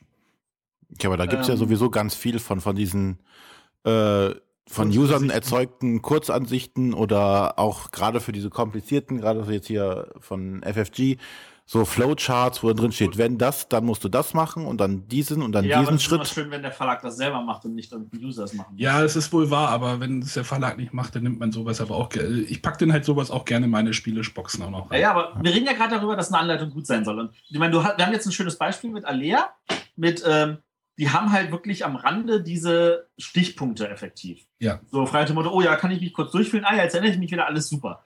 Ähm, mir ist gerade aufgefallen, wir haben zwar jetzt über gesagt, Fantasy Flight Anleitungen sind nicht doll, aber wir haben das jetzt nicht an einem Mauso-Beispiel festmachen können. Ähm, und ich würde jetzt gerne ein Beispiel nehmen wollen und da nehme ich jetzt mal das schöne Pathfinder, was ich jetzt in den letzten Wochen ein paar Mal gespielt habe. Ähm, da habe ich nämlich echt das Problem gehabt, ich habe mich durch die Anleitung gequält und ich habe auch am Ende festgestellt, warum ich diese Anleitung so schlecht finde. Und zwar, weil es effektiv ein langer Fließtext ist. In Pathfinder, da ist eine Anleitung, sind ein paar Bilder drin, aber die sind einfach nur so als Zierde drin. Es gibt nicht ein einziges Beispiel, wo die äh, ein Bild abdrucken und sagen, hier, da siehst du zum Beispiel den Aufbau der Karte. Das findest du dort so mit Pfeilen oder so. Ist es Die bei Puerto Rico größtenteils aber auch. Also die Text, die, die, die Grafiken befinden sich alle in diesem, in diesem Kasten, in dem, in dem Kurzspiel, Kurzanleitungskasten. Wenn ich diesen Kasten würde, hätte ich auch mit Text. Zehn Stück. Ich blätter Okay. gerade, ich weiß, ich hoffe, das hört man nicht. Also es sind halt irgendwie elf Seiten und die sind einfach nur Text. Also da sind, glaube ich, dann drei Grafiken im, Flie im Fließtext wirklich drin. Und Das das ist ja nicht so, dass wir auch sagen würden, dass Puerto Rico die beste Anleitung ever ist. Nein, aber, wie- Aber ich, ich fand halt nur dieses Konzept mit dieser Schnellspielanleitung immer ganz wirklich sehr positiv und Genau, also wir haben halt ein Element, wo wir sagen, das finden wir gut, das könnte man mal mehr machen. Und du hattest ja auch ein Spiel äh, dir erst rausgesucht, was auch dieses Element hat, was dir deswegen gefallen hat, nämlich Keyflower. genau, Keyflower. Da, da hatte ich so im Kopf, dass die sowas hatte. Genau, und äh, das Problem, das ich halt habe, sage, dass ich, und ich habe jetzt ein Element, wo ich sage, das ist ein Beispiel für schlechte Anleitung. Nämlich Fließtext ohne Beispielbilder. Und, Ja, und das ja. heißt jetzt noch nicht mal Beispiele, weil die haben auch Beispiele mitten im Text, sondern sie haben halt wirklich ähm, keine Bilder, die das äh, unterstützend erklären können. Wo die sagen, hier, du machst dieses und jenes, äh, wo sie Sachen abbilden oder ähnliche Sachen. Ja, so Grafiken oder Flowcharts sind halt immer sehr hilfreich für sowas. Genau. Äh, ein anderes Beispiel, wo ich wirklich gesagt habe, das, ist, das hat die Anleitung unlesbar gemacht, ist jetzt Craftsman, ähm, wo die äh, keine Überschriften haben. Also sie haben Überschriften, aber äh, die großen Überschriften haben die gleiche Schriftgröße wie die, der restliche Text. Und es ist auch irgendwie nicht großartig weiter hervorgehoben. Du weißt gar nicht, wo was anfängt. Also du, du hast keine, keine Unterteilung, keine solche Sachen. Das ist auch ein Beispiel für was Negatives. Ja, ich Ähm. kenne noch zum Beispiel, ähm, das jetzt schon relativ alt war, Quest for the Dragon Lords, so, so, so ein Fantasy-Brettspiel. Ähm, das war auch anscheinend so der erste Versuch des Verlags, so ein Spiel zu machen. Und die hatten sogar eine CD, damals noch hieß es ja noch CD-ROM, dabei, wo dann die Anleitung drauf war. Haben sie groß mit geworben und äh, was jetzt auf dieser CD drauf war, war erstmal, dass, dass die Regeln in HTML-Format und dann ein paar Flash-Videos, die dann genau die Bilder nochmal zeigten, die sie äh, auch in ihrem Heft hatten, wo dann vielleicht noch eine Figur von links nach rechts sich bewegte. Aber die Anleitung an sich war nicht dadurch besser geworden, sondern noch eher verwirrender, weil die Anleitung an sich schon schlecht war. Also sie ließ halt viele Fragen offen und auch das, die berühmte CD oder die CD-ROM dabei hat halt nicht geholfen. Sondern es waren Ja. einfach viele Regeln einfach nicht erklärt oder sie wurden offen gelassen und man sagt dann so, hm, und jetzt? Was muss ich jetzt machen? Ist auch, ist auch ein bisschen unpraktisch, oder? Wenn du das Spiel am Spielabend Ja. auf den Tisch packst und dann, oh Moment, ich gehe mal ins Büro und zum Computer und Ja, es war, glaube ich, einfach nur versucht, so, so ein neues Medium auszuprobieren, was ja auch lobenswert ist, grundsätzlich. Aber es hat halt äh, überhaupt nicht geholfen. Ja. Äh, lasst uns noch ein paar Beispiele für was Positives aufführen. Ja, da, die, Was ich schön fand- ähm, das ist jetzt Ja? Space Alert von, ähm, auch vom Heidelberger Spielverlag. Von den Tschechen. Genau, von dem Vlada Chvatil hat das ja gemacht und die Anleitung ist so schön aufge in der hingehend aufgebaut. Du hast halt, du kriegst die Regeln nicht en bloc erzählt, sondern du hast verschiedene Stufen in du Regeln. Du hast ein Anfängerspiel, du hast das Fortgeschritten und das Expertenspiel und du fängst halt erstmal mit diesen Anfängerregeln an. die also erstmal so den Spielfluss darstellen. Und was hier noch schön dabei ist, mag den einen vielleicht stören, ist, dass dazwischendurch immer noch so Erzähltexte auch waren, die das Ganze etwas auflockern. Du hast also nicht nur stumpf den Regeltext runter, sondern du hast halt aufgelockert immer noch so einen, so einen witzigen Spruch dazwischen. Das, das ist bei, bei äh, Galaxy Trucker aber genauso. Da ist die Regel auch so ein bisschen mit so einem Augenzwinkern. Selber Autor, selber Ja, ja, Verlag. genau, Genau. deswegen fällt mir das gerade so auf. Ja. So selber Autor, also die ist auch sehr, stellenweise sehr witzig. Also Ja, und das macht halt einfach dann auch Spaß, sie zu lesen, weil man halt ein bisschen schmunzeln dabei muss. Und du kriegst nicht die Regeln en bloc, sondern du hast wirklich die Möglichkeit zu sagen, okay, jetzt lernen wir erstmal das Spiel an sich kennen. So. Und die Regeln sind auch so aufgebaut, dass du sie quasi mit den Spielern zusammen machen kannst. Also alle können das Spiel gemeinsam lesen und du müsstest dich nicht hinsetzen und vorher drei Stunden Regeln pauken, sondern okay, wir legen uns jetzt die Kurzanleitung durch, die dauert, das dauert vielleicht fünf Minuten und dann können wir einfach schon losspielen und äh, hat halt dann einen einfachen Einstieg in das Spiel und kennt schon mal das Grundkonzept. Das fand ich halt sehr nett dabei. Ja, wie ist denn das? Wie, se- wie, wie- seht ihr denn das, diesen, diesen Ansatz? Ich habe das gerade in den Ablauf reingeschrieben, den, von den Legenden von Andor, wo man ja eigentlich gar keine Regel lesen muss. Ist das positiv oder ist das negativ? Also es ist ja zum. Also ich fand dabei hat's funktioniert. Ja, aber es gab ja erstmal einen riesen Aufschrei, dass es eigentlich gar keine Anleitung gibt. Also Ähm, ich glaube, also die haben sie es so sagen. nachgereicht. Es hat, es hat ja einen Vor- und Nachteil. Also Wenn, du der eine Vorteil feste, ist, wenn du eine feste Gruppe hast, mit der du regelmäßig spielst, fand, fand ich das total angenehm. ähm, der dicke Vorteil ist definitiv, ähm, die Hürde, das Spiel kennenzulernen, ist sehr, sehr, sehr weit geschrumpft. Ja, da Lernst könnte ich jetzt Spiel auch, halt beim Spielen da könnte ich jetzt auch nicht Spieler dran setzen an das Spiel, obwohl es eigentlich ein ziemlich komplexes Spiel ist. Aber man kriegt ja nicht gleich von vornherein alles vorge. ja, es, es hat halt, äh, es hat ja jetzt mal diesen, diesen, diesen Computerspielaspekt, Mhm. wo du auch erstmal dich durch ein Tutorial-Level oder sowas jump runst oder sowas. Ähm, du hast, du hast halt, äh, das erste Abenteuer ist halt effektiv ein, ich lerne mal die Grundregeln kennen und äh, lerne dabei diese verschiedenen Elemente kennen und erst mit dem zweiten Abenteuer ist das das richtige Spiel. Äh, und du hast halt diese Regeln einzeln auf diesen Karten beigebracht. Fand ich von der Idee her super. Ähm, das wenn du denn jemanden neu, wenn du denn schon weiter in der Geschichte fortgeschritten bist und quasi in Legende 3 und dann kommt noch jemand Neues dazu, dann musst du ihm trotzdem nochmal die Regeln erklären. Und da fehlte dann ja diese Regel. Ja, und ja, das, das finde ich ging auch noch, weil du hast einfach die Abenteuer 1 Karten genommen, bist da durchgegangen, hast ihm dann basierend auf dem, was da drauf stand, kurz erklärt, was alles ist. Aber gibt es denn jetzt, gab es jetzt eine zweite Auflage, wo dann wirklich ein Regelheft jetzt noch beilag? Oder Äh, meines muss man, die sich, ja, muss man die sich jetzt nur immer nur downloaden? Oder? ja, ich weiß nicht, ich, also meines Wissens war die in der zweiten Auflage mit drin. Mhm. Äh, ich habe sie leider nicht. Ähm, das war natürlich das Problem. Du hast das Ding ins Regal gestellt, hast es drei Monate später rausgeholt und hast festgestellt, verdammt, wie war das nochmal? Genau. Wir müssen jetzt äh, das Denn- erste nochmal spielen. Bist du mit den Legendenkarten am Gange? Bist du mit den Legendenkarten am Gange? Ähm, da haben sie meines Wissens nach nochmal eine, eine Regel dazugelegt, wo das alles erklärt wurde. Was finde ich auch sehr wichtig war, damit das dann überhaupt berechtigt war, diesen Preis zu gewinnen, den es gewonnen hat. Ähm, ich fand das von der Idee her sehr gut. Ich finde das nur sehr schwerlich nachahmbar. Also ja, es funktioniert nicht bei jedem Spiel. Genau, da, genau den Gedanken hatte ich auch gerade. Es funktioniert jetzt nicht bei, bei einem Mittelalter-Handheld-Spiel, wo halt keine Geschichte erzählt wird, sondern wo du einfach nur Mechanik hast. Und bei, funktioniert nicht bei einem Potato Man. Moment, wir spielen das mal mit zwei Farben. Also, äh, genau, das ist, das ist war wirklich total genial und das Spiel war ja auch mehr oder weniger darum auch mit designt, äh, was wirklich, wirklich schön ist, aber es Aber- wird so schnell keine Nachahmer davon. Aber bei so einem Eldritch Horror würde das bestimmt auch funktionieren. Sehr wahrscheinlich. Ja. René, du kannst dazu irgendwie, also du brauchst halt so geschichtengetriebene, also Spiele, die halt eine Geschichte erzählen. Ja, das Problem, glaube ich, bei, bei, oder der Vorteil bei äh, Legenden von Andor ist, glaube ich, du hast diese Szenarios, die du spielen kannst. Ja, genau. Ja. und die kannst du natürlich dann entsprechend anpassen auf ein leichtes, ein kurzes, ein schnelles Szenario. Wenn du bei Eldritch Horror natürlich auch ein Spiel hast und das ändert sich maximal durch ein paar Begebenheiten oder durch ein paar Karten, aber das, da kannst du nicht sagen, wir machen jetzt ein kurzes Szenario, Mhm. was nur ein paar, paar Runden dauert, um damit da mal die Grundzüge zu kennen. Das klappt da nicht. Da müsste man wahrscheinlich einen anderen Ansatz wählen, aber, Aber dafür ich bin glaube, ich ja Gott sei Dank kein Redakteur. Bei Robinson Crusoe fängt, da gibt es doch auch so, da gibt es doch auch diese Szenarien. Oh, ja, aber Robinson Crusoe, das, das highlightet Ja, die ja, verschiedenen Aspekte des Spiels mit den Szenarien. Ja, Äh, Moment, Robinson Moment, Crusoe Moment. hat auch Sind, keine. sind denn, kann man diese Szenarien, gibt es da eine, so ein bisschen so eine vorgegebene Reihenfolge, in der man die spielen sollte? Nein. Oder Nicht also, zwingend. Ich kenne halt nur dieses Szenario, mach ein Feuer. Sie, sie, sie, es, sind, es sind nummeriert, die Szenarien. Also sie sind Szenario 1, 2, 3, 4, 5, 6. Aber die bauen in keinster Weise auf. Also du kannst die wirklich kreuz und quer durcheinander spielen, wie du gerne möchtest. Aber in, jedem, aber in den Szenarien kommen unterschiedliche Mechaniken vor, oder? Oder Ja. kommen in jedem Szenario die gleichen Mechaniken vor? Es gibt ein paar Grundmechaniken, die stehen halt im Regelbuch. Und jedes Szenario hat nochmal ein paar eigene Regeln. Ja, okay. Hm. Und, Also äh, da die könnte man das halt halt anpassen. Daher wäre das auch anpassbar gewesen.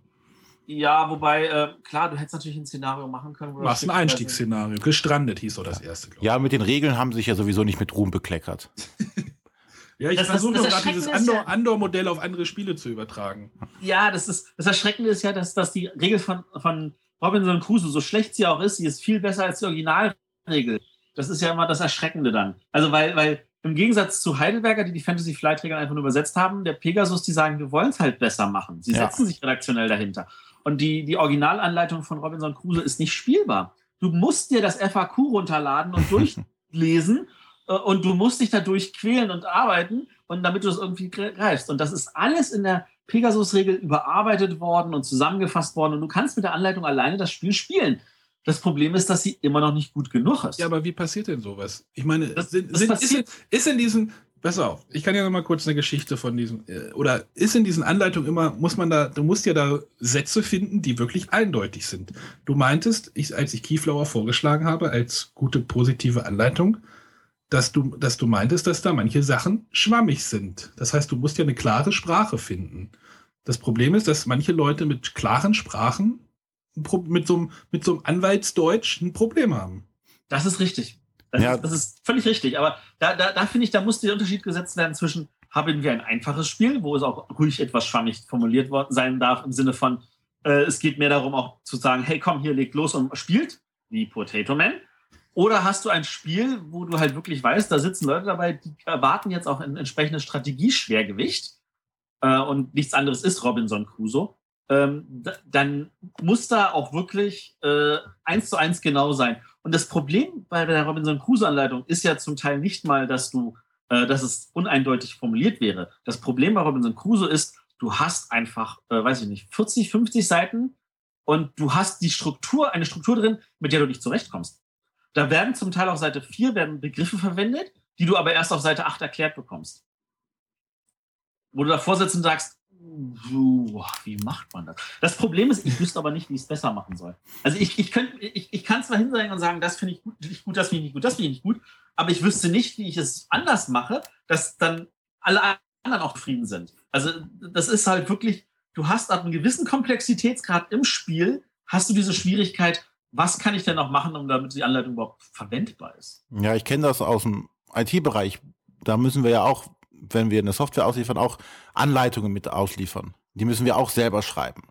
Und da haben wir im Endeffekt dasselbe Problem. Wenn du da etwas nicht ordnungsgemäß oder richtig formulierst, versteht der User nachher nicht, was du von ihm haben willst. Und das Problem ist halt wirklich, wenn du als jemand, der das, der die Software in- und auswendig kennst, versucht zu schreiben, hast du echt ein Problem, immer auf das Niveau des Lesers des zukünftigen runterzugehen. Um Ja. dann die richtigen, richtigen Fehler oder Fallstricke auch finden zu können. Weil wenn du die Sachen in- und auswendig kennst, schreibst du es hin und denkst, ja, das ist ja eigentlich jetzt klar formuliert.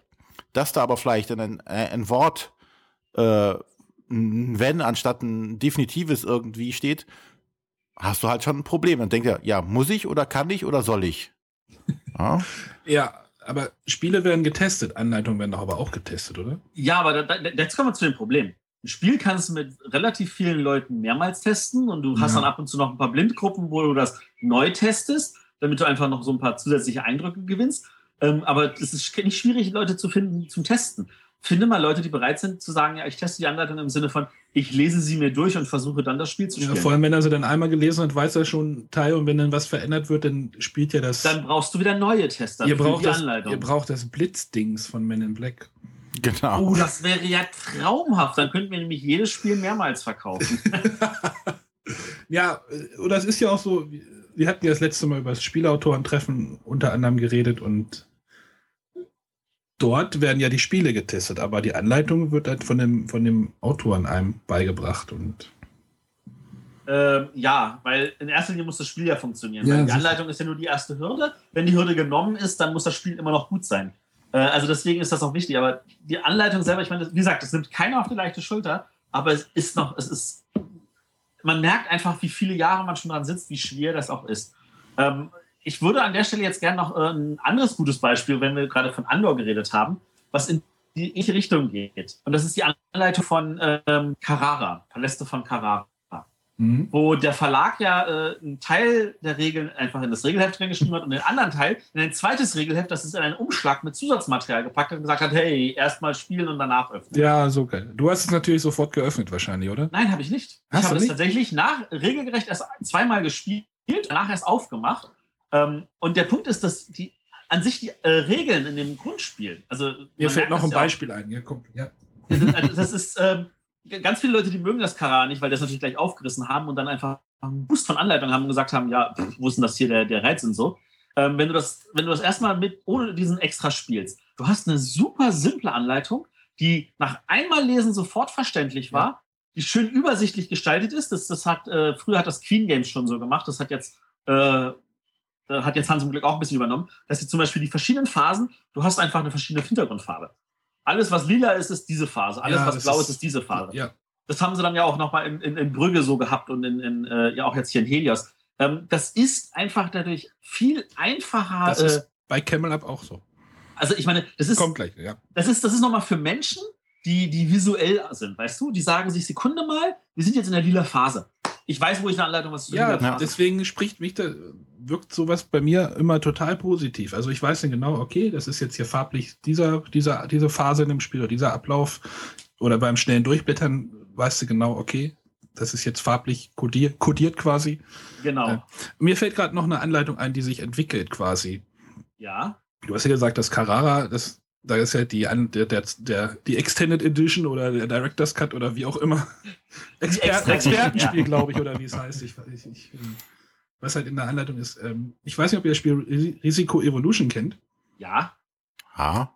Ähm, dort entwickelt sich das Spiel ja auch und du hast ja eine Anleitung, da sind noch Leerstellen drinne. Ja. Und, dann, dann Je mehr man das Spiel spielt, gibt es neue Aufkleber in den Spielmaterialien. Also es gibt halt verschiedene Packs, die man im Laufe des in den Spielrunden nach der fünften Partie aufmachen kann oder sowas. Da sind dann Aufkleber drin mit Regelerweiterungen, die man dann in das Spielheft mit reinkleben kann. Das fand ich so genial. das, das ist definitiv genial und ich Das, freue mich schon auf weitere Spiele von dem Autor in dem System. ja, es wird ja, es wird ja gemunkelt, dass es von Pandemie so eine Edition geben soll. Genau, es, der, der macht Okay. zusammen mit dem Tom Leacock eine für Pandemie und es, er macht auch eine, das heißt dann, glaube ich, Seafall oder so, nochmal ein komplett eigenes. Ja. Also, da, da bin ich echt, echt neugierig. Und vor allem, man hat halt immer dann die Anleitung auf dem Stand, wie weit man im Spiel quasi ist. Also die Anleitung ist halt am Anfang relativ einfach und später kommt dann halt noch Drafting dazu und äh, weitere Spielelemente. Aber am Anfang ist es ein, eigentlich ein relativ einfaches, simples Risikospiel. genau. Und das finde Was ich auch ein bisschen wirklich- angepasst wurde, aber es ist von den Regeln erstmal ein ganz einfaches Risiko. Und dann klebt man halt diese, diese Sticker in diese Anleitung und dann kriegt man halt mehr Regeln da rein. Wobei das in dem Spiel extrem ist, weil du auch Sticker auf das Spielbrett klebst und auf Ja, Karten das- und Karten zerreißt. Karten und, zerreißt. also da, da, da ist natürlich noch mal eine Menge mehr drin. Aber ja, da, auch da entwickelt sich die Anleitung während des Spielens. Das kannst du natürlich auch nicht auf jedes Spiel wieder übertragen. Das ist Ja, da musst du halt das Spiel auch tatsächlich komplett drumherum designen. Das ist richtig. Aber Ja, was aber macht ihr denn, wenn, wenn eine Anleitung schlecht ist? Ja, Was- was- siehst du ja an dem Beispiel, siehst du ja an dem Beispiel Netrunner, es wird nicht gespielt. Nein, was macht ihr? Also, welche Lösungsstrategien habt ihr? Gesagt einfach, spiele ich nicht? Also ich natürlich nicht. Also ich versuche so trotzdem. Also die Lösungsstrategie bei Pathfinder war tatsächlich, dass ich dank euch dann mir dann zwei Videos angeschaut habe, wo die Regeln erklärt werden, was ich sonst nie tue. Und mit deren Hilfe ich tatsächlich gesagt habe, ah, okay, das ist tatsächlich ein relativ simples Spiel. Man hätte die Anleitung auch in vier Seiten schreiben können. Inklusive schönen großen Beispielbildern. Ähm, das, also das, das an sich, normalerweise sage ich mir, wir spielen es einfach mal. Also das hatten wir auch schon. Also Robinson Crusoe haben uns einfach gemeinsam zu viert erarbeitet in einer Partie, äh, indem ich halt gesagt habe, okay, das habe ich von den Regeln verstanden, so erkläre ich das jetzt mal und dann fangen wir mal an und dann gucken wir mal nach, wenn wir Fragen haben während des Spiels, Hm? dann versuchen wir die zu lösen. Und äh, damit haben wir halt eine Partie, die erste Partie hat, glaube ich, dann vier Stunden gedauert oder so, aber es hat wirklich klick, klick, klick gemacht und danach flutscht das nur so. Und dann hat, haben wir danach noch, hat, hat meine Frau auch nochmal die Anleitung durchgelesen und hat gesagt, okay, da haben wir noch eine Kleinigkeit falsch gespielt, ansonsten war es richtig. Ja, bei mir, weiß ich nicht. Erstmal versuche ich die Anleitung zu lesen und dann meistens läuft das dann im, parallel mit irgendwelchen Videos im Internet bei mir tatsächlich. Und das ist bei mir mittlerweile auch ein großer Punkt, dass ich mich auch über den Spielablauf äh, bei YouTube informiere, ganz einfach. Ja, ich glaube, das ist ein sehr einfacher Weg, sehr komfortabler Weg, der manchmal auch, man muss halt seine Pappenheim oder man muss halt seine Anlaufstellen so ein bisschen kennen. Man sollte da nicht jeden nehmen. Aber da gibt es ja mittlerweile auch hochwertige. Ja, genau, die Videos sollten einen gewissen Qualitätsstandard er erreichen. Also ich muss halt keinen irgendwie zugucken, wie er im Kellerloch irgendwie spielt. Ähm, also ein anderes Beispiel, um jetzt zu sagen, was machen wir mit dem Spiel? Also äh, das Spiel Kohle, auf Englisch Brass. Ähm, das ist ja ein sehr, sehr gutes Spiel und die deutsche Anleitung ist ja um Längen besser als die englische. Ähm, aber ganz ehrlich, ich, wir haben das Spiel noch nicht, bis heute noch nicht einmal richtig gespielt, würde ich behaupten wollen. ähm, das Problem ist wirklich, wir haben das, wir haben die Anleitung gelesen, wir haben es gespielt, wir haben gesagt, aha, aha. Wir haben die Anleitung nochmal gelesen, haben gesagt, oh, das haben wir falsch gemacht. Haben es nochmal gespielt, haben die Anleitung nochmal gelesen, haben gesagt, da haben wir immer noch was falsch gemacht. Und nach dem siebten oder achten Mal haben wir festgestellt, also wir haben es jetzt jedes Mal mit anderen Regeln gespielt, aber wir wissen nicht, welche richtig ist.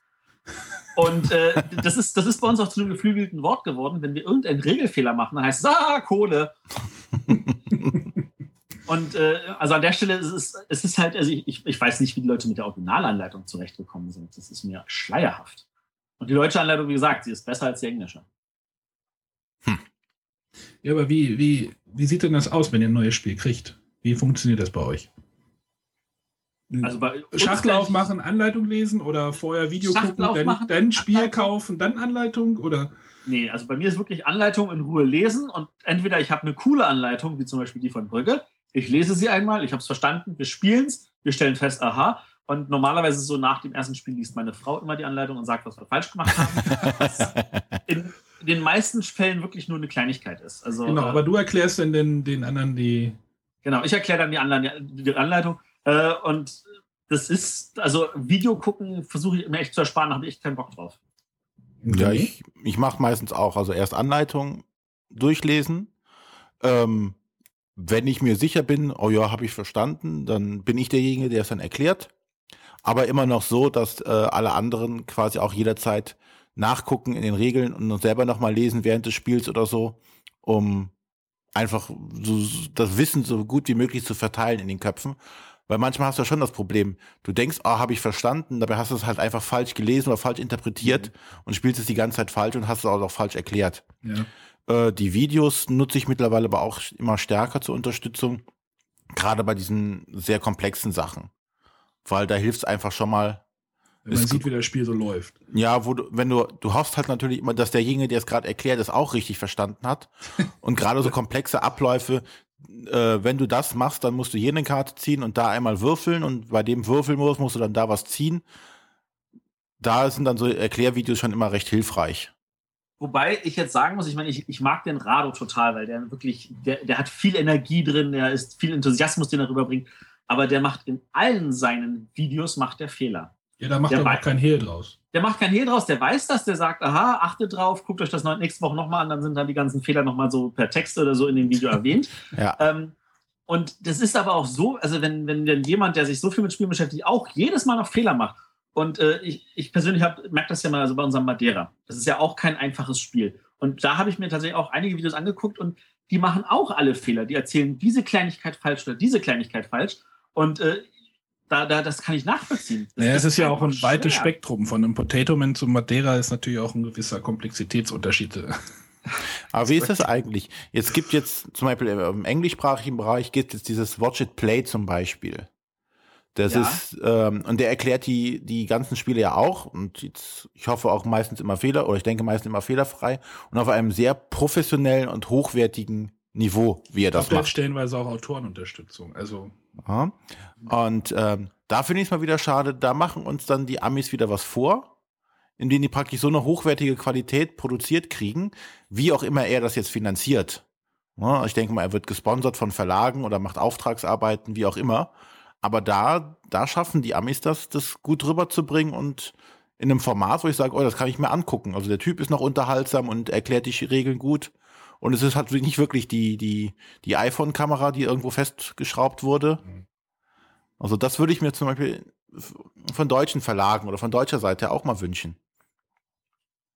Ne, Nichts gegen die Leute, die es jetzt auf Deutsch machen, die Spiele zu erklären. Aber die Qualität ist doch immer noch. Matthias, du wurdest doch auch einge eingeladen von der Spieleoffensive, oder nicht? Da ja, das du- war keine Einladung. Ich habe so, mich Du eingeladen. hast dich eingeladen. Das, das, das war so, ähm, die, äh, die, bei Spieloffensive, die haben halt äh, so Abstimmungen, so, welches Spiel wollt ihr auf jeden Fall als Anleitungsvideo haben? Weil ja, die erstmal muss alle Spiele erstmal. Spieleoffensive bietet quasi als Mehrwert Erklärvideos, wenn man ein Spiel bei denen kauft. Und, und das sind aber wirklich hochwertige Videos. Also Genau, da, die mit, sind mit Kapiteln, du kannst zu jeder einzelnen Abschnitt kannst du springen, Genau, kannst da- du sagen, da muss ich- das erklärt haben. Da dachte so. ich jetzt halt gerade so dran, weil die versuchen da ja auch irgendwie so ein bisschen in die, in die Richtung zu kommen. Ja, das war, das war halt so, dass äh, die haben halt eine Abstimmung gehabt oder so, welches Spiel wollen wir auf jeden Fall erklären. Da gibt es immer ein Spiel im Monat, das dann also von den Usern am meisten gewünscht wird. Und in dem einen Monat hatte äh, Madeira gewonnen. Ich glaube, es war im Dezember oder so. Und äh, dann habe ich das gesehen und habe ich gesagt, ey Jungs, hättet ihr was dagegen? Ich komme vorbei und helfe euch bei dem Video, damit das ein richtig cooles wird. Und darauf sind sie sofort angesprungen und haben gesagt, natürlich, klar, komm vorbei. Und dann bin ich, habe ich mich ins Auto gesetzt, bin hingefahren und haben was gedreht. Ja, Aber das war so ein, also ich war danach auch geschlaucht. Das war, äh, weil du erklärst zum Teil Sachen zwei, dreimal und dann muss das Ganze auch sinnvoll geschnitten werden und dann hast du die Kamera irgendwie falsch gestellt, dann hast du aus Versehen das Plättchen verschoben und also da, das, das, das war sehr, sehr anstrengend. das ist halt Aufwand. Ja, das das, ist halt Aufwand, genau. Das ist das. aber eine gute. Anleitung ist ja halt auch Aufwand. Ja, ne, Zu schreiben und. Ja, aber glaubt ihr, dass diese Videoanleitung oder diese Videoanleitung, ähm, ich weiß nicht, ob wir jetzt schon dahin wollen, in die, in die, in die, in diese Ecke unseres Ablaufs, ähm, dass die in Zukunft mehr werden, dass die besser werden, dass die eine größere Rolle spielen? Ich Ich meine, ich könnte mich jetzt, ich könnte mich jetzt zum Beispiel, also ich, ich wollte ja noch erzählen, wie wir, wie ich so ein Spiel irgendwie Ja. rangehe. Also ich lese, ich kaufe mir das Spiel oder guck, informiere mich erstmal rüber, dann kaufe ich es mir und dann lese ich mir die Anleitung durch, dann schnappe ich mir meine Freundin, dann lege ich die Anleitung auf den Tisch und dann lesen wir die nochmal zusammen. Also ich versuche den Spielablauf dann ein bisschen zu verkürzen. Da hilft mir auch immer so eine Schnellspielanleitung. Ähm, und dann versuchen wir es halt gemeinsam das Spiel uns zu erarbeiten. Also ich, wenn ich es noch nicht gespielt habe, kann ich es noch nicht ordentlich erklären, dass jemand anders das versteht. Also ich brauche dann immer noch die Anleitung als, als Hilfe. Aber ich könnte mich jetzt ja genauso mit dem iPad irgendwie daneben setzen und dann läuft ja so ein Video parallel. Also da müssen, glaube ich, die Verlage noch mal so ein bisschen forschen, wie man das am besten macht. Es gibt jetzt ja von Cosmos, ich war jetzt letztens im Spieleladen, da stand bei Cosmos ganz groß irgendwie auf der Siedler von Katan-Schachtel, jetzt mit Erklär-App. Und ich glaube, die stecken da auch viel Geld rein in, die, in, diesen, in diesen Weg. ähm, also da- dazu kann ich sagen, dass äh, Die, den hatten sie ja schon immer. Es gab ja schon immer, die, es gibt schon zehn Jahre diesen Professor Easy oder wie hieß er? Dr. Professor Easy, ja, von Cosmos.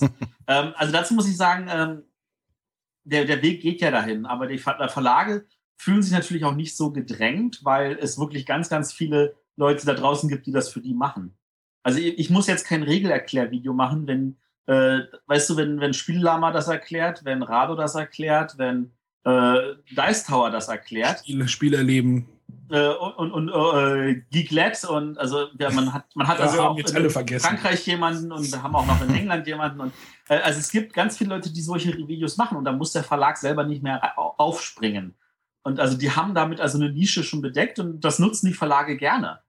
Äh, aber der Punkt ist, auch die müssen sich vorher durch die Anleitung selber gequält haben. Das heißt, du musst als Verlag immer noch die gedruckte Anleitung in einer Form liefern, dass auch diese Leute ein gutes Video dazu machen können. Hm. Ja, aber was ja, zum Beispiel helfen würde, so, so als Gedankenspiel, gerade bei so einer App, wenn du sagst, du legst das iPad daneben, so eine interaktive Anleitung. Ja. Nach dem Ja, Motto, ich glaube, wo ich dann wirklich sagen kann, okay, nächster Schritt ist, es wird mir ein kurzes Video gezeigt oder eine kurze Erklärung abgegeben und dann stoppt das Video und zeigt mir zum Beispiel, wo jetzt welche Karten hingehören oder Ja, da, da kommt doch jetzt Play It Smart und Play Smart. Nee, wie war Smart das? Play. Smart Play und Play Smart, da war doch irgendwie. Ja, genau. Also die, die großen Verlage, die machen ja schon was in die Richtung. Und da Aber ist natürlich dann wieder Eigeninitiative und, und, und Geld in Hand nehmen. Ja, aber nicht jeder hat ein iPad.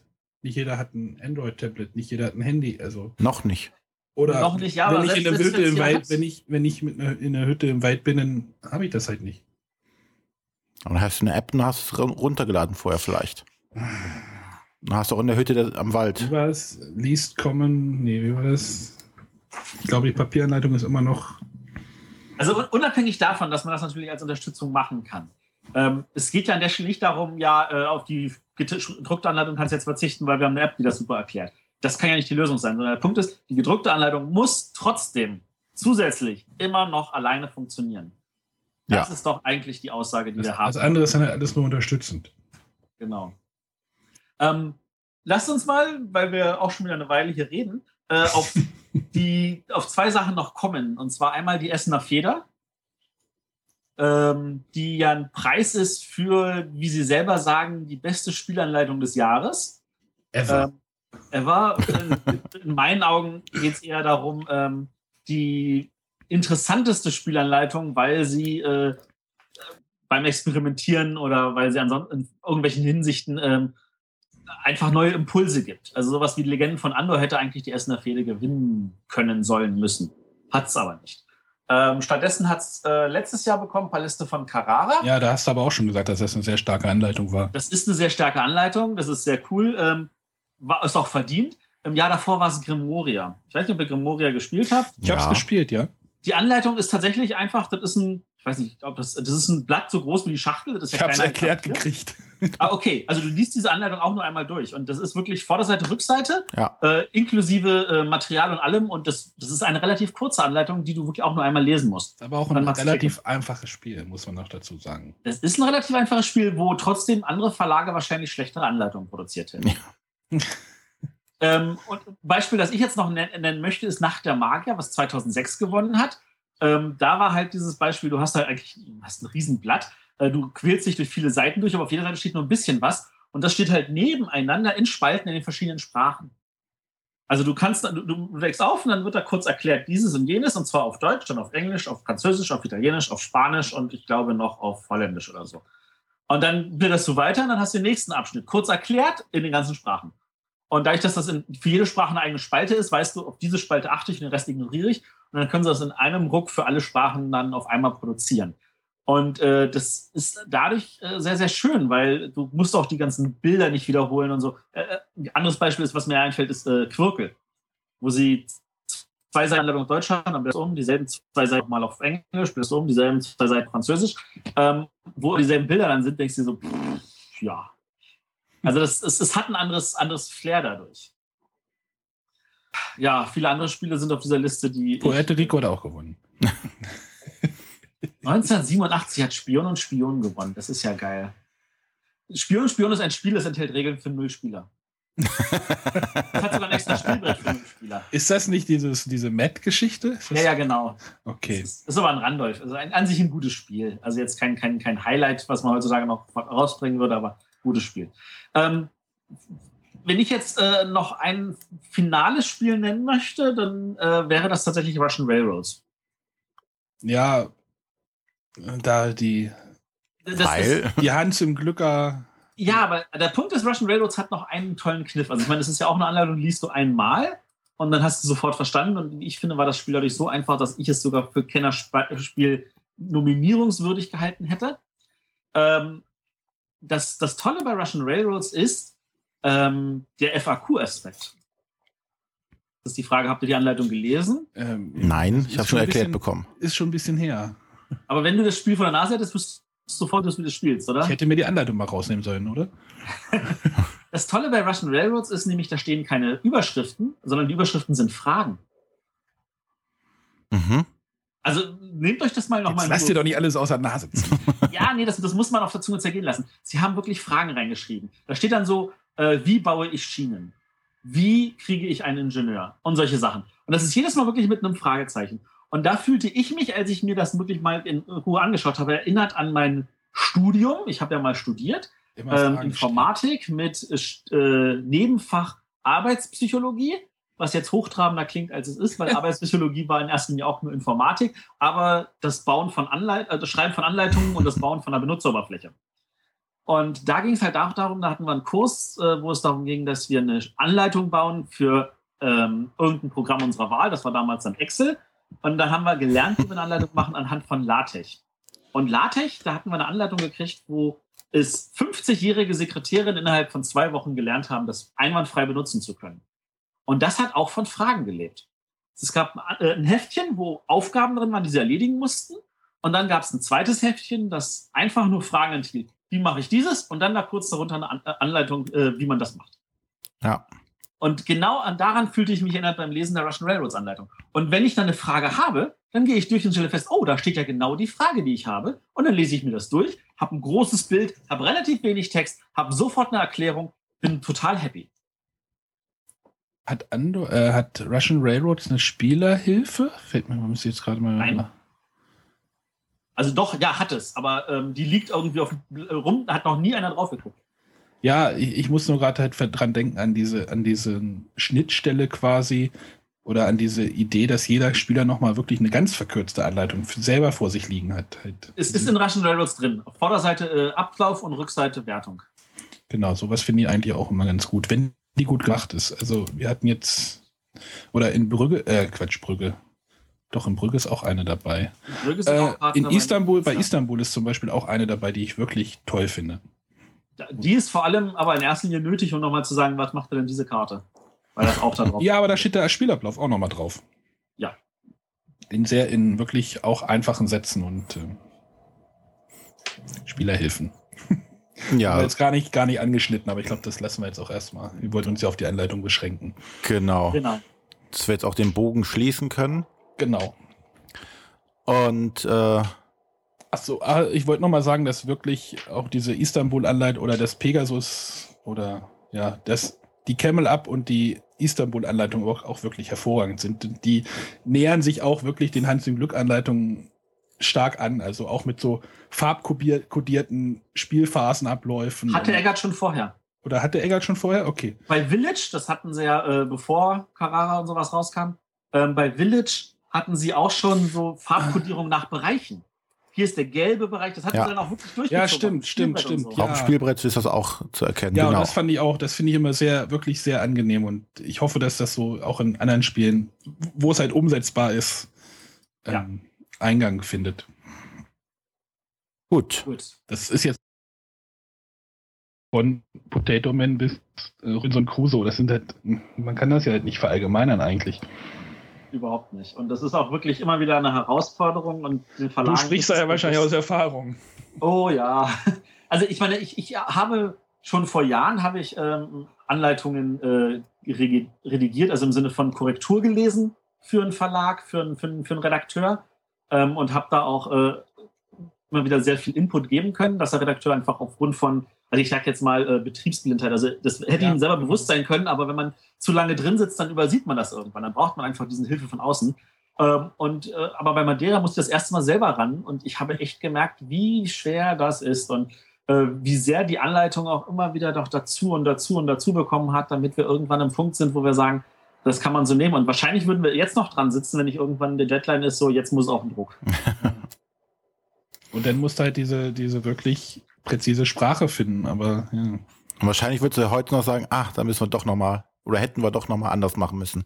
Ähm, ja, wobei, da nehmen sich ja die meisten Verlage die Freiheit, einfach zu sagen, wir packen eine geupdatete Anleitung dann auf die Webseite, wie zum Beispiel auch bei Istanbul, wo ein paar Sachen etwas undeutlich formuliert sind. Wir, wir Echt? Gibt's da, ein falsch geschrieben. gibt da ein Update? Da gibt's ein Update. Also ich habe ich hab dann auch verglichen und es sind wirklich nur ein paar Kleinigkeiten, aber diese Kleinigkeiten haben dafür gesorgt, dass wir es vorher falsch gespielt haben. Was habt ihr denn war falsch nicht so, weil es, Was habt es ihr war nicht falsch gespielt? formuliert in der Anleitung, es war schwammig formuliert, du hast es falsch interpretieren können. Was habt ihr denn falsch gespielt? Äh, wir haben zum Beispiel die, die Wagnerei falsch gespielt. Dass man immer nur eine. Ja, bei der Wagnerei, das war, finde ich, so formuliert, dass äh, ich kaufe da, bis ich meinen Wagen voll habe und dann kann ich dort die, die Edelsteine, die da liegen, kaufen. Nee, du, du kriegst doch den, den. Ja, genau. Aber das ist, mit der geupdateten Anleitung ist das klar. Okay, nee, mir war das eigentlich auch, ich dachte, ja. Man konnte es auch falsch lesen. Okay, okay. Aber jetzt hat es das Spiel für dich runder gemacht, ja. Das hat, also de- vorher war es so wirklich, also mit denen, es waren wirklich drei, vier Sachen, die falsch gelaufen sind. Es war wirklich so, dass wir gesagt haben, das Spiel ist scheiße. Und das war Ja, genau, deswegen hat mich das auch sehr überrascht und ich habe das gespielt und dachte, boah, ist doch voll das geile Spiel. ja, aber inzwischen finde ich es auch geil, aber das ist, es musste halt erst diesen Klick machen mit der besseren Anleitung. Dazu wollen wir, glaube ich, äh, heute nicht mehr drüber reden. Nee, da wollen wir nicht mehr drüber reden. Das heben wir uns fürs nächste Mal auf. Aber was nur zeigen kann, dass eine falsche Formulierung in einem Spiel ein Spiel auch kaputt machen kann. Und äh, ich glaube, bei Istanbul ist aber auch diese überarbeitete Anleitung gekommen. Und es war vielleicht nochmal ein richtiger Hilfe, äh, Hilfe-Push für das Spiel, äh, weil das auf der deutschen Brettspielmeisterschaft gespielt wurde. Und da wird das Spiel natürlich dann von ganz, ganz vielen Leuten auseinandergenommen. Und da kommen dann Fragen, auf die die Redakteure, gerade auch von vielen Spielern, die das Spiel ansonsten vielleicht uns nur ignoriert hätten, äh, wo dann die Redakteure sagen, okay, dann müssen wir dann vielleicht nochmal ansetzen. Und es sind wirklich, also die Anleitung war ja vorher auch richtig, muss man ja so sagen. Sie war halt nur nicht perfekt formuliert. Unklar. Ja, also für nicht uns war es das könnte man auch anders, anders lesen. Nicht ein eindeutig. Aber jetzt ist sie wirklich super. Kann man nichts weiter sagen. Gut, mit diesem Schlusswort beenden wir jetzt unsere Hauptrunde mal. Ansonsten Sonst, reden wir noch eine Stunde. Genau. Wir haben noch ein PS. Genau. Denn uns hat ein, eine Leser-E-Mail erreicht. Das ist super. Die Leute wissen inzwischen, also wir haben inzwischen ja schon zwei E-Mails, die Leute ja. wissen unsere E-Mail-Adresse. Und für alle da draußen, die sie nicht wissen, würde Arne jetzt nochmal erklären, wie die E-Mail-Adresse lautet. Achtung, Achtung, die E-Mail-Adresse lautet info.bretterwisser.de. Genau. Genau. Und zwar hat der Uvo aus Berlin uns geschrieben und äh, zu einer sehr unglücklichen... Ein Hilferuf. Ein Hilferuf oder auch ein, ein Luftmachen, glaube ich, weil er war sehr ärgerlich, nicht auf uns, sondern in einer Situation, äh, über eine Situation, die in Berlin ist, und zwar über den Alibaba Spieleclub dort. Dann kann der Matthias vielleicht etwas mehr zu erzählen. Der ist halt näher am Geschehen. Äh, das ist, ja, ich bin näher am Geschehen. Das der Punkt ist, die, der Alibaba Spieleclub, der hatte eine wunderbare Räumlichkeit in, ich glaube, das ist eine Hochschule oder eine, eine, eine Sekundarschule, ähm, wo sie abends halt in der Cafeteria dort äh, einmal die Woche ihren Brettspielabend hatten. Und das, Warst du da schon mal? Ich, ich war zwei, dreimal dort. Das hat immer Spaß gemacht, dort zu spielen. Da waren auch bis zu 50, 60 Leute. Es waren wirklich, zum Teil haben die Leute auf dem Boden gesessen, damit sie noch irgendwie Platz haben. Es war wirklich sehr schön äh, und sehr angenehm. Und die haben jetzt diese Räumlichkeit verloren. Und zwar aus dem einfachen Grund, weil äh, neben dieser Schule sind natürlich dann irgendwelche Leute, die dort auch wohnen. Und da haben sich irgendwelche Leute beschwert. Und zwar jetzt nicht einfach nur beschwert, weil äh, die vom Alibaba irgendwie dreckig sind, sondern einfach beschwert, weil die sich beschweren wollen. Die haben, die beschweren sich auch darüber, dass dort äh, während des Tages dort Kinder herumtollen und auf dem Pausenhof irgendwie Lärm machen oder so. Was, also ich finde, solche, sowas gehört echt verboten. Das darf einfach nicht sein, dass man sich über sowas beschwert. Äh, Lärm muss sein, gerade von Kindern. Die müssen sich austoben können. Kinderlärm musst du, Kinderlärm ist rechtlich nicht anfechtbar. Genau, und da, wir haben natürlich trotzdem versucht und sind damit gescheitert, aber gegen den Spieleclub könnten sie halt rechtlich was machen. Also im Sinne von, die haben sich halt so beschwert, dass sagen, das geht nicht. Das ist, und da war da neulich das Licht an und äh, der Alibaba hat Verdammt. deswegen halt seine Räumlichkeit verloren. Und der sitzt jetzt einfach da und hat keine. Also man kann momentan nicht zum Alibaba Spieleclub in Berlin gehen und spielen, weil sie einfach keine Räumlichkeit haben.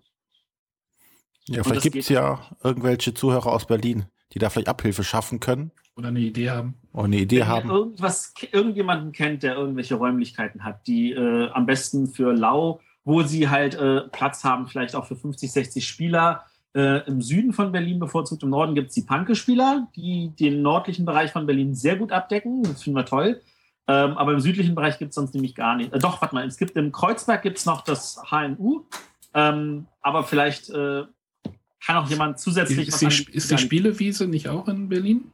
Die Spielewiese ist im Osten von Berlin, aber das ist ja ein Spielecafé und die haben auch, da ich passen keine 50 Mann rein. Okay, ja, Entschuldigung, ich kenne mich da nicht aus. da, da, da ist, also Spielewiese ist auch oft genug einfach überfüllt.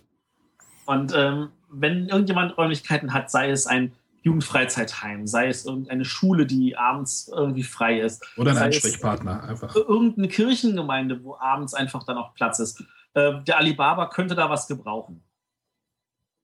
Ja, also ihr seht, uns, äh, eure E-Mails bleiben nicht ungelesen. Vielleicht machen wir überlegen, ob wir dazu auch nochmal eine Folge zu machen. Müssten wir mal konzeptionell mal durchdenken, wie wir das anstellen. Bibliotheken, Spielecafés und Spieleclubs. Ja, irgendwie sowas, genau. Ja, wir hoffen auf jeden Fall für den Alibaba Spieleclub, dass da sich eine Lösung findet, zeitnah dass sie da unser aller Hobby auch weitertragen können. Genau. So, dann bedanken wir uns schon mal fürs Zuhören. Danke. Freuen uns natürlich auch über neues Feedback dann von euch, entweder über Twitter, über Facebook oder über die von Arne eben schon angesprochene E-Mail-Adresse. Gerne auch in den Kommentaren. Kommentare oder auch Bewertungen iTunes die würden wir uns momentan besonders gerne wünschen, weil wir damit auch ein bisschen im Ranking vielleicht nach oben steigen und mehr gesehen werden von den Leuten. Und vielleicht finden wir dazu noch ein paar Hörer, die sich vielleicht mit dem Thema Brettspiele sonst nicht so auseinandersetzen und vielleicht einfach mal neugierig sind und reinschnuppern wollen. Also von daher werden iTunes-Bewertungen, egal ob positiv oder negativ. Was? negativ? Hm. Das mag jetzt ganz merkwürdig klingen, aber das ist auch bei, bei Boardgame Geek so, dass äh, du, die haben so ein, so ein, so ein, so ein Wertungssystem, wo äh, irgendwie ein paar hundert 5,5er dazu addiert werden. Da gibt es noch ein bisschen Verfeinerung in der Formulierung, äh, wie die das machen.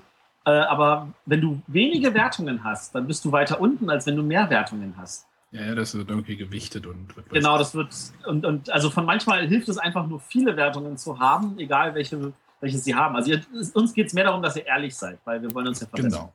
Genau. Genau, wir wir verbe- wollen uns verbessern. Feedback ist immer willkommen. Aber ich glaube, wir können auch schon mal das Thema für nächste Woche, äh, nächste Woche, nächste Folge hm, nennen, oder? Ja, Das man- Das, das ist doch ja. fest, oder? Das ist fest. ja. Dann nenne. Äh, wir wollen uns, es steht ja denn, wir, sind ja immer noch in dieser heißen Spiel des Jahres Phase mit den Nominierten und warten auf den Preisträgern. Ich glaube, nächste Mal ist schon fast Kinderspiel dran. Äh, Kinderspiel müsste nächstes Mal dran sein, ja. Äh, damit wollen wir uns aber nicht beschäftigen. Wir wollen eine kleine Serie starten zum Spiel des Jahres. Ähm, wir wollen mal so ein paar Preisträger chronologisch abklopfen. Nicht alle auf einmal. ich, betone, ich betone Serie. Die soll auch relativ lose sein. Also da haben wir jetzt noch keinen festen Zeitraum, wie, das, wie sich das dann entwickeln wird. Aber wir fangen halt vorne an und möchten auch noch mal selber über unsere Eindrücke beim Spiel des Jahres, also bei den aktuellen Spiel des Jahres Spielen, Nominierten drüber reden. Und ja, nächstes Mal wird Spiel des Jahres, Spiel des Jahres, Spiel des Jahres Special. Genau. Also wir wir fangen wirklich 79 an. Ne, eigentlich 78. Wir fangen 78 an. Äh, ja, das wird, glaube ich, hart, aber egal. Irgendwas dazu erzählen können wir trotzdem. Ja, natürlich. Wir können zu allem was dazu erzählen. Im Zweifelsfall redet der Matthias weiß, eine Stunde du durch und wir nicken. Nicken kann man übrigens nicht hören. Mm, Wenn man gegen das Mikrofon klopft dabei. Hallo? Hat jemand angeklopft? Hallo? Der wollte raus jetzt. gut. Dann hören wir uns in zwei Wochen wieder und sagen Tschüss. Tschüss. Tschüssing.